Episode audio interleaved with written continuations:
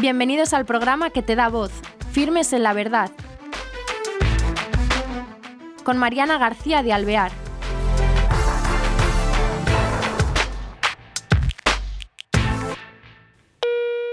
Hola, queridos oyentes. Bienvenidos a este nuevo programa de Firmes en la Verdad. Hoy tenemos la suerte de tener a nuestra invitada con nosotros para hablar de un tema muy interesante, muy actual y hoy en debate. Eh, la persona que nos acompaña es Mónica López Barahona. Ella es presidente de la Fundación Jérôme Lejeune y directora de la cátedra de la misma. Y la traemos hoy para hablar de vientres de alquiler. A ver si ella nos centra en saber, primero informarnos de qué se trata cuando hablamos de vientres de alquiler. ¿Qué tal, Mónica? Pues muy bien, fenomenal. Aquí. Encantada de estar aquí, la verdad, y en este programa de Firmes en la Verdad y, ojalá que podamos eh, ilustrar en la verdad este tema tan, tan complejo, ¿no? Sí. ¿De qué se tratan los vientres de alquiler? Pues eh, se trata de una eh, práctica que deriva del marco de la fecundación in vitro y consiste en que una mujer eh, o una pareja homosexual decide eh, tener un hijo utilizando el útero de otra mujer. En el caso, por ejemplo, de homosexuales, los dos varones, pues es evidente que ellos no pueden gestar el hijo y entonces recurren a una mujer para alquilar su útero mediante un contrato, mediante una relación mercantil entre la parte contratante y la parte contratada, en la que se establece que esa mujer va a gestar ese hijo, que obviamente se ha generado in vitro, eh, y posteriormente, una vez que el niño nazca, lo va a dar a la pareja que lo ha contratado. O una pareja heterosexual en, la que la mujer no puede, pues porque a lo mejor ha tenido un cáncer de útero y le han extirpado el útero, o no quiere, porque no le apetece eh, tener las mm, implicaciones que, que conlleva un embarazo, y entonces contrata a una mujer para que incube a su hijo para que geste a su hijo durante 42 semanas, que dura la gestación en la especie humana, y posteriormente le dé el hijo. Esta es mm, muy resumida la, práctica, en qué consiste la práctica de los vientres de alquiler, que tiene muchas implicaciones. Muchas implicaciones. De las que espero hablar. Cuando has estado hablando de ello, hay, hay, cosas que te, que te impactan, te llegan, porque simplemente la palabra de mercantil y de contrato hablando sobre un hijo es, como dicen ahora, muy fuerte. Pero síguenos tú hablando de todas las implicaciones. Pues la verdad es que sí, es, es muy fuerte. Desgraciadamente, eh, los medios de comunicación eh, no transmiten la verdad que subyace a todo el proceso de lo que es una contratación de, de un vientre de alquiler. Te interrumpo. Los medios de comunicación lo que más o menos nos vienen a dar a entender es que es una maravilla, vamos, una maravilla que todo es como bueno, porque el fin vas a tener un hijo, porque no puedes, entonces estás haciendo un derecho, ¿no? Eso es lo que nos transmiten, como si no hubiera implicaciones negativas. Exacto, esto es lo que transmiten los medios de comunicación. Desde el esquema de pareja homosexual que por qué no va a tener el derecho a tener hijos, primer, eh, primera situación, hasta el por qué vamos a negarnos a ayudar a una mujer que la pobre ha tenido un cáncer de útero y claro, no tiene útero y la única manera que tiene de poder tener descendencia es alquilando el útero de otra persona. Entonces, qué bien, qué felicidad que en uno y en otro escenario, por poner los dos extremos, pues gracias a que alguien presta su útero, eh, pueden tener descendencia. Bueno, esto es lo que transmiten los medios de comunicación. Y ahora vamos a ver de verdad pues qué hay detrás de esto. Detrás de esto está, por una parte, unas implicaciones muy fuertes para la mujer que es contratada y por otra parte, unas implicaciones muy fuertes para el hijo que es gestado de esta manera. En primer lugar, como digo, en la práctica de los vientres de alquiler, en la gran mayoría de los casos se tiene que recurrir a procedimientos de fecundación in vitro o al menos de inseminación artificial. Es decir, o bien el embrión se genera en el laboratorio y luego se transfiere al útero de la mujer que lo va a gestar, o bien a la mujer que se va a gestar se la insemina con semen del varón que desea tener el hijo o de un donante. En una práctica regular de fecundación in vitro, cuestión que nadie dice, pero que es la verdad objetiva y que nuestros oyentes, si quieren, pueden entrar en la, en la página web em, donde la Sociedad Española de Fertilidad tiene publicadas estas cifras, porque son reales. La fecundación in vitro tiene una eficacia de en torno al 25%, 27% en el mejor escenario.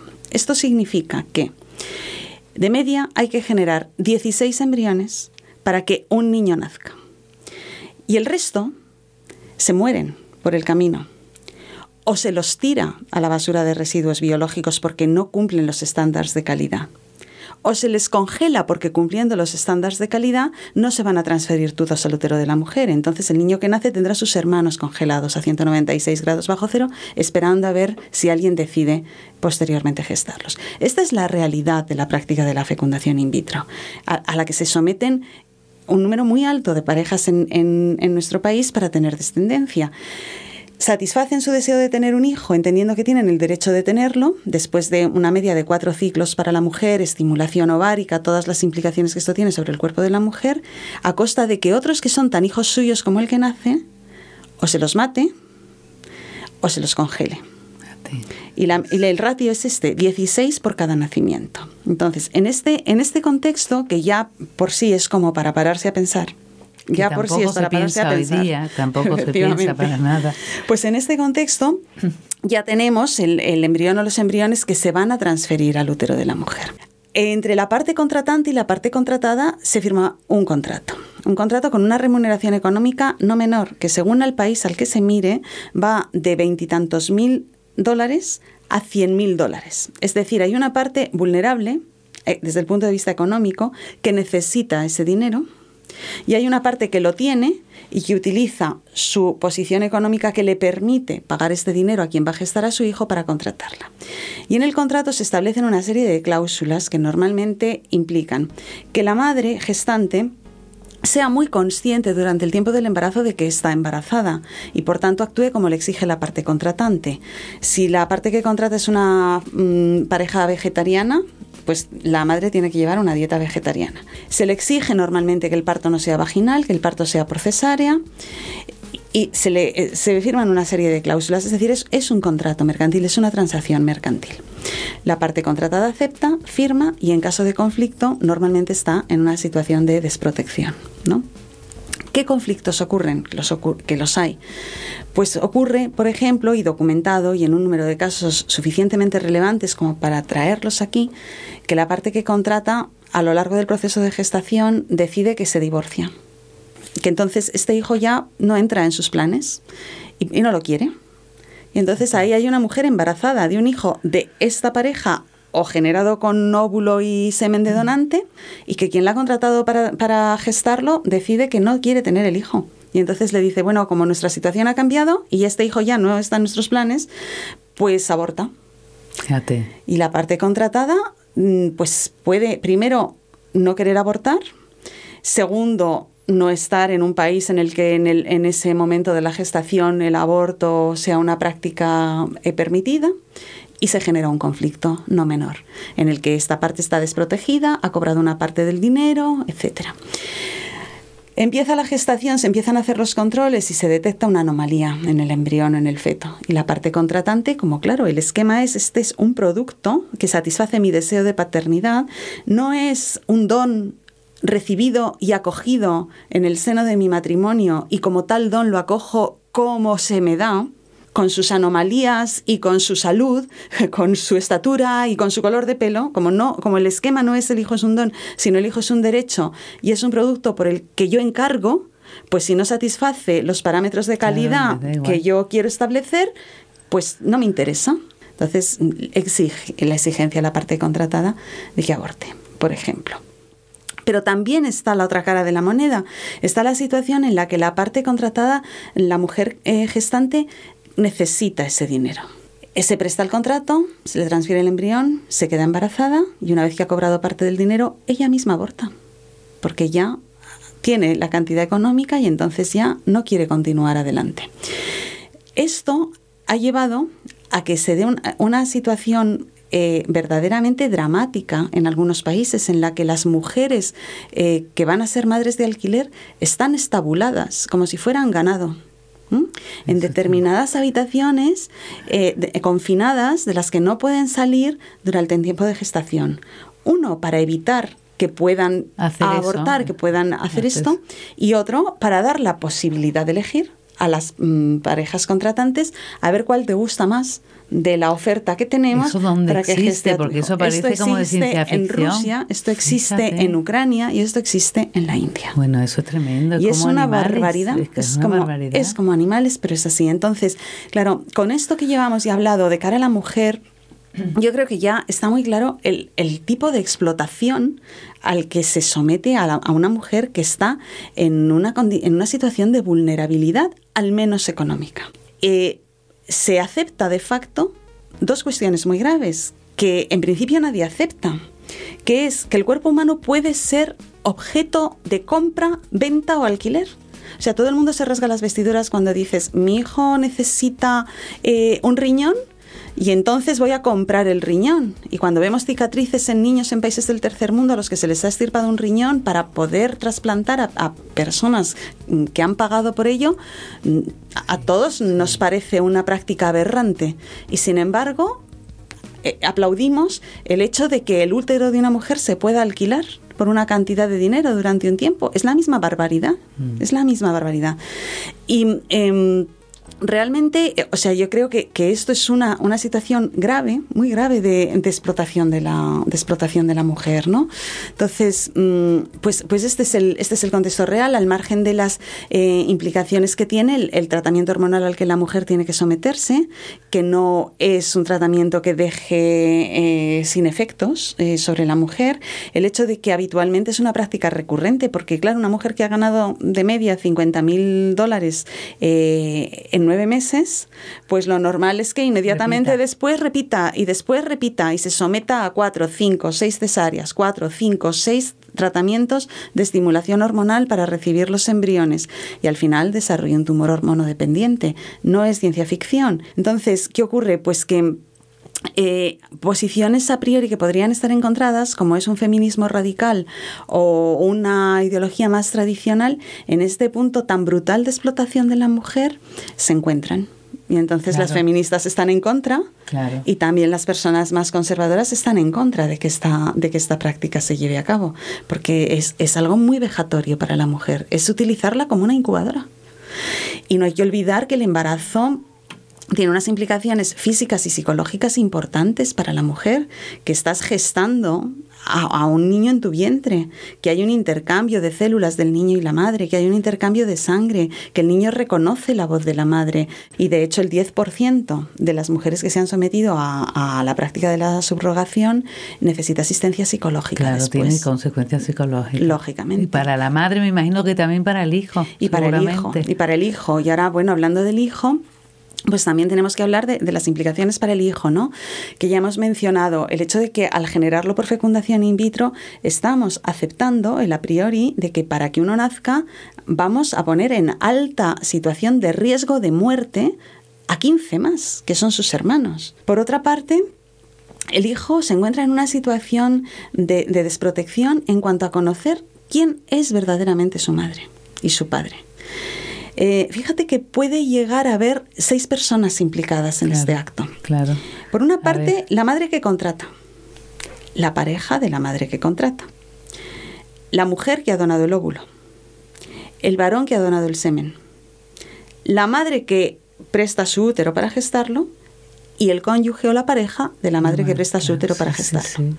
En una situación de conflicto como algunas de las que he enunciado, ¿de mm. quién es este hijo? Y en una situación en la que todo va como la seda, ¿de quién es este hijo? O sea, ¿realmente quien contrata porque paga es el que tiene el derecho de la paternidad y la maternidad? ¿O es quien donó el óvulo? ¿O es quien lo ha gestado? ¿De quién es ese hijo? ¿Y, cuál es la filiación, cuál es la relación materno-filial de este hijo? Se le niega, se le niega el derecho a, saber al niño. Sobre todo psicológicamente para el hijo, porque tú dices, bueno, las leyes pueden decir el hijo es de los padres que han contratado porque es un contrato mercantil, pero lo que, pero para el hijo es muy duro mm. decir, bueno, es que han cogido óvulos de uno, semen de otro, me has estado una madre es, es, tiene que ser muy, muy, ¿A quién pertenezco? claro, ¿a quién pertenezco? Sí, es, es verdaderamente desgarrador. ¿no? De ser fruto del amor. Sí es fruto del egoísmo en realidad, de decir, bueno, yo tengo derecho a ser padre, yo quiero tenerlo, ¿no? Es fruto de la satisfacción de un deseo personal y, entra en una cadena de producción, es que es así de triste, pero es así de es así de grave. Entonces, claro, la otra cuestión que nadie acepta es que haya transacciones económicas para tener un hijo. O sea, en todos los procesos de adopción hay dos cuestiones que están explícitamente condenadas. Una, el abandono del hijo por parte de sus padres. Dos, el remunerar para conseguir la adopción de este hijo. Y en el contrato de maternidad subrogada se establece que la madre que lo gesta tiene que renunciar a su hijo en el momento del parto. Y además hay una transacción económica entre las dos partes para conseguir la parte contratante al hijo. Entonces uno piensa, ¿por qué en el caso de la adopción hay un planteamiento racional en el que no hay compraventa de menores ni de seres humanos y la trata de seres humanos está abolida, ¿no? Y en el que desde luego se condena a, la madre o al padre que abandonan al hijo. Y sin embargo aquí se establece contractualmente que estas dos cuestiones se van a regular. Entonces, y esa es una consecuencia real para el hijo. O sea, eh, se establece que la madre que lo gesta va a renunciar a él, lo va a abandonar, y se establece que hay una, hay una transacción mercantil económica para que alguien consiga satisfacer su deseo de, de tener un hijo. Qué barbaridad. ¿Qué regulación hay en Europa, por ejemplo, bueno, en el mundo? Porque habrá países que mm. esto eh, está prohibido, en los que esto está prohibido, pero otros que, que que, lo, están practicando, sí. Pues mira, la situación es muy variopinta. El, el mapamundi que se plantea en cuanto a la regulación de la maternidad subrogada es muy variopinta en, en todo el mundo. Tenemos, por ejemplo, Estados Unidos, donde prácticamente en todos los estados está permitida. India está permitida, Rusia está permitida, Georgia está permitida, Ucrania está permitida, Portugal está permitida. Eh, tenemos situaciones como eh, Canadá en la que está permitida en alguna, con algunos eh, condicionantes y tenemos Europa en la que en la mayoría de los países con algunas excepciones, no está permitida. Austria no lo tiene permitido, Alemania tampoco, Francia tampoco, España no lo tiene permitido. Ahora, ahora hablamos de España, si queda, sí. queda tiempo. No está permitido. La Unión Europea tanto en el Parlamento como en el Consejo de Europa, en el Comité Director de, Bioética del Consejo de Europa, ha emitido eh, declaraciones contundentes, una en 2011 en el Parlamento y otra en 2015 en el, Consejo de Europa, eh, exigiendo a los Estados miembros que no regulen la práctica de la maternidad subrogada. Va en contra de muchas declaraciones, de la Declaración de los Derechos del Niño, de la Declaración de, de la Declaración Internacional de la Adopción en sus dos versiones, de la protección de trata de seres humanos, eh, porque realmente, o sea, el aprobar esto es, es aprobar una nueva forma de esclavitud de la mujer. Entonces, la Unión Europea eh, en sus recomendaciones va en la dirección de que no se regule, no se apruebe y no sea una práctica legal.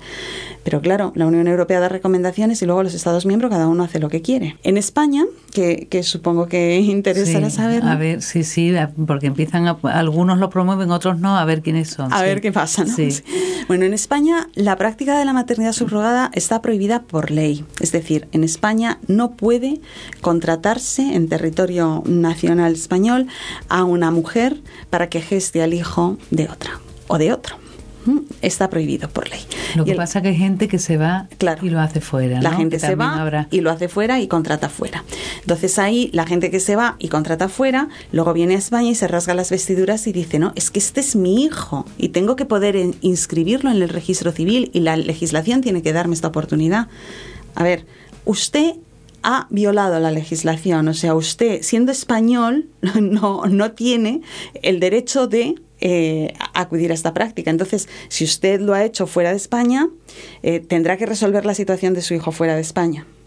No obstante, no obstante, se ha resuelto esta cuestión eh, jurídicamente hablando y se puede tramitar la filiación del hijo que se ha generado a través de maternidad subrogada en un, en un, país que lo tiene regulado. Ningún niño de españoles que se, se genera y se gesta por maternidad subrogada fuera de España queda desprotegido de tener eh, una afiliación eh, administrativa en el, en el, registro civil. Entonces, con, con esta legislación en la mano, eh, ha habido dos eh, proposiciones, una a nivel nacional en el año 2015, en la que el, partido UPyD propuso que se regulara la práctica de la maternidad subrogada en nuestro país. En ese momento eh, no salió adelante la proposición de ley porque contó con los votos en contra del Partido Popular y del Partido Socialista. un año después, en el año 2016, Ciudadanos ha propuesto en la Asamblea Regional de la Comunidad de Madrid el que se regule la práctica de la maternidad subrogada a nivel Comunidad de Madrid. En este caso, el Partido Popular en un año ha cambiado de opinión, al menos en la Comunidad de Madrid, y ha decidido votar a favor de que se regule la maternidad subrogada, con la excepción de tres diputados que votaron en contra, eh, contra la disciplina del partido y que fueron sancionados económicamente por ello. ¿Por qué no ha salido la propuesta? Pues porque el Partido Socialista ha continuado votando en contra y Podemos ha votado en contra. ¿Por qué el Partido Socialista mantiene su voto negativo eh, coherente de un año a otro y Podemos además vota en contra? Pues porque la izquierda y la izquierda radical tiene una militancia muy potente de feminismo radical en sus filas y el feminismo radical nunca va a aceptar una práctica que explote a la mujer y que, que apruebe una, una, explotación de la mujer en una situación de, de vulnerabilidad como esta. La pregunta del millón, ya que aquí hablamos de firmes en la verdad, es ¿qué le ha hecho cambiar de opinión al Partido Popular en tan solo un año?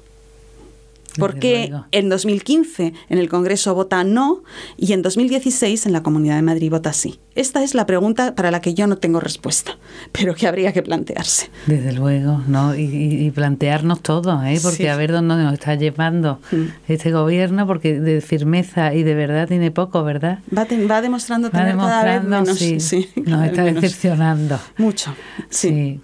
Pues se nos acaba el tiempo y se nos ha pasado volando, Mónica. Muchísimas gracias por haber venido y eh, qué importancia tiene que desde luego tengamos un criterio claro y además viene eh, a través de una persona que es científico, que sabe de lo que habla y cuando hablemos a nuestro alrededor que estemos informados y saber de qué se trata cuando hablamos de vientre de alquiler, qué implicaciones tiene, qué secuelas tiene, qué consecuencias para nuestra sociedad y para eh, todo, para la vida de nuestro país.